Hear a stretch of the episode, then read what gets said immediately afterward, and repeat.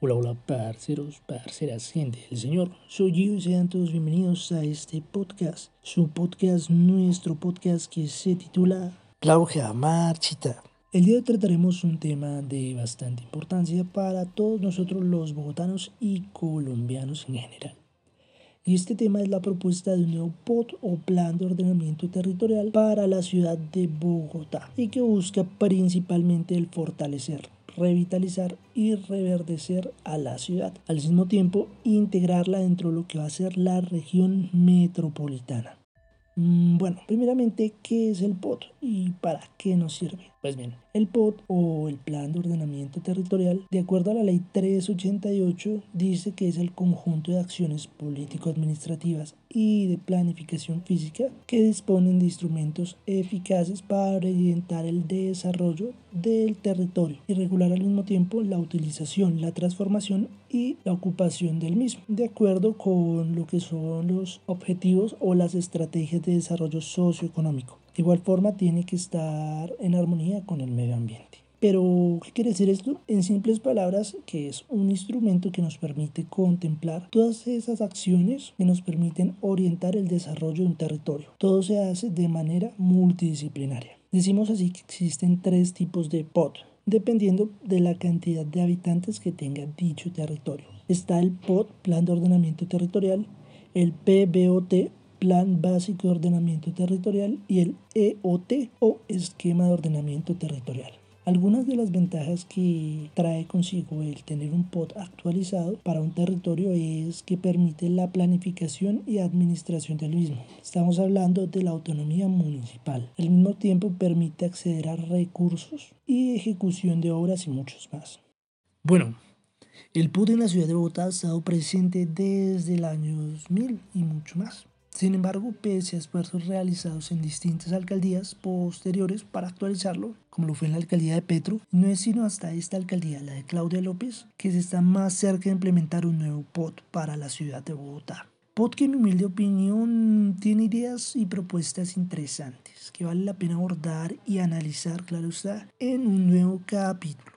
Pues bien, este POT llamado El Reverdecer de Bogotá, busca establecer una ruta de desarrollo hasta el año 2035, en la cual todos nosotros como ciudadanos trabajemos por transformar la ciudad. Este POT tiene tres componentes principales que consolidan lo que es la propuesta. El primero de ellos es la Bogotá que reverdece y sitúa a la estructura ecológica principal como el eje de desarrollo para la ciudad. El segundo componente es una Bogotá más cerca y propone lo que es la creación de unidades de planeación local o UPL. Esto como forma de organización para la planeación y el desarrollo de la ciudad. Y el tercero y último es la Bogotá revitalizada. Aquí se contempla la creación de nuevos espacios, nuevas obras, revitalización de espacios públicos existentes y sitios emblemáticos de nuestra ciudad.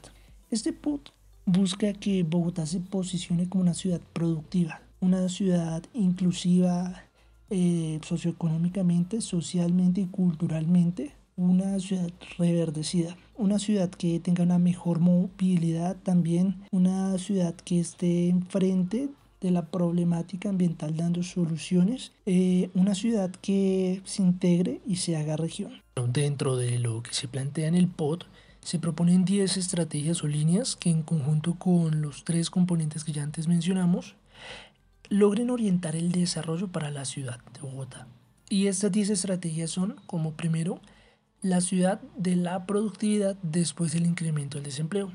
Aquí se busca principalmente el crear un nuevo tipo de suelo que se llame servicios ecosistémicos, con el propósito de que tanto la industria pesada como la industria de los servicios no tengan que competir por el suelo.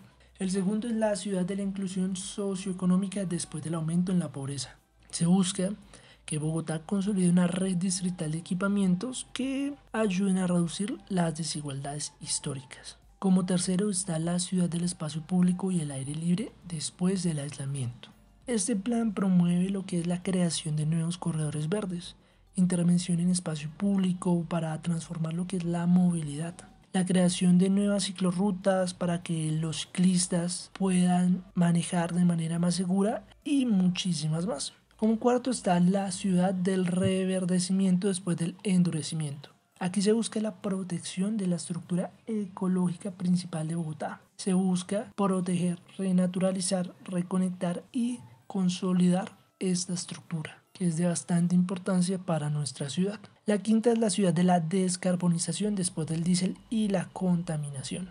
Para esto se propone que nos comprometamos en el plan de acción de cambio climático de igual forma, se propone o se propicia un sistema de transporte eléctrico y de gas sobre el convencional, que usa combustibles fósiles.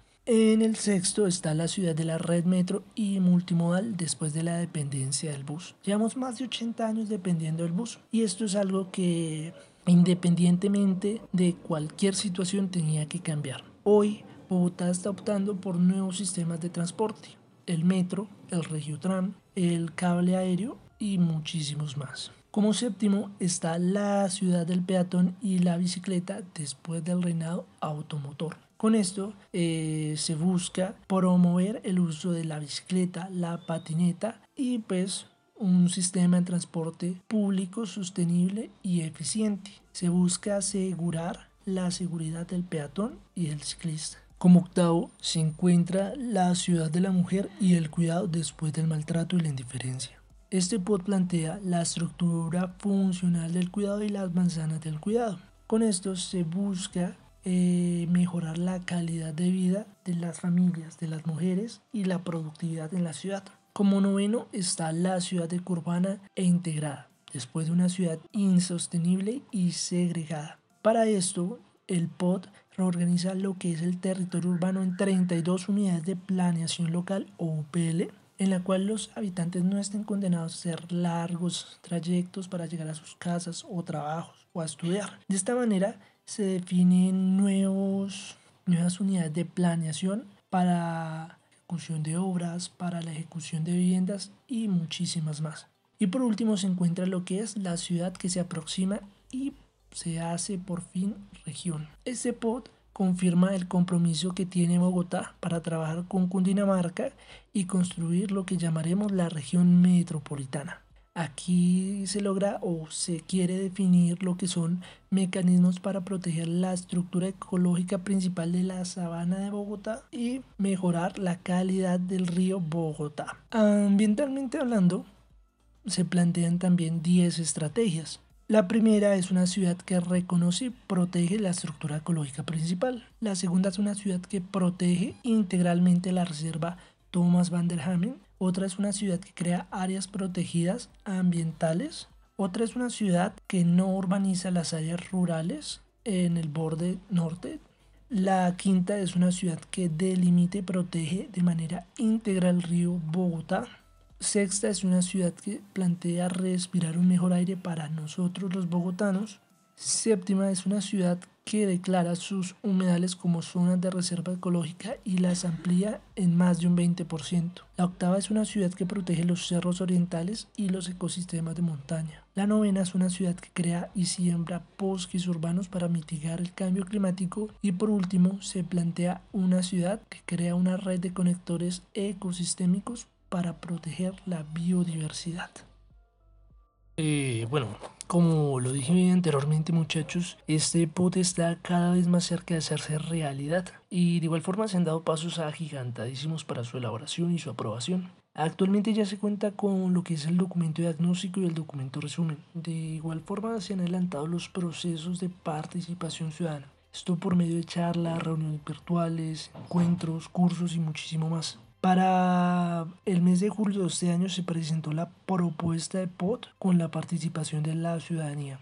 Falta esperar a ver cómo sigue avanzando este proyecto y que para antes del año 2022, inicios de 2022, este proyecto ya esté aprobado y Bogotá región cuente con su nuevo POT. Independientemente a todo esto, se ido adelantando varias obras incluidas dentro de lo que es el POT, como lo son la primera línea del metro, los estudios para la segunda línea del metro y muchísimos más. Eh, bueno muchachos, como vimos así de manera general, este nuevo POT apuesta por una Bogotá totalmente nueva, muchísimo más verde, muchísimo más amigable con el medio ambiente, más humana, si se puede decir así. Eh, sin embargo, y como lo hemos planteado siempre, Proyectos así requieren de la ayuda de la ciudadanía para que su formulación, su implementación y sobre todo su control se dé de la mejor forma posible de la forma más transparente porque a fin de cuentas somos nosotros quienes transformamos la ciudad. El POTAE consigo cambios culturales, sociales, estructurales, pero sobre todo trae cambios en el mejoramiento del espacio público, en el mejoramiento en el bienestar de la población y además seamos conscientes de todo esto y participemos. A fin de cuentas somos nosotros quienes vivimos aquí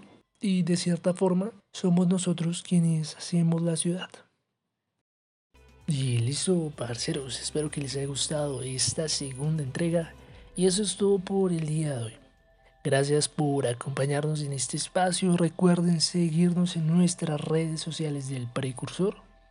En Facebook, en YouTube, en Spotify, en todos. Y muchísimas más. Nos vemos en el siguiente episodio de La Hoja Marchite. Recuerden, les habló Gio y muchísimas gracias.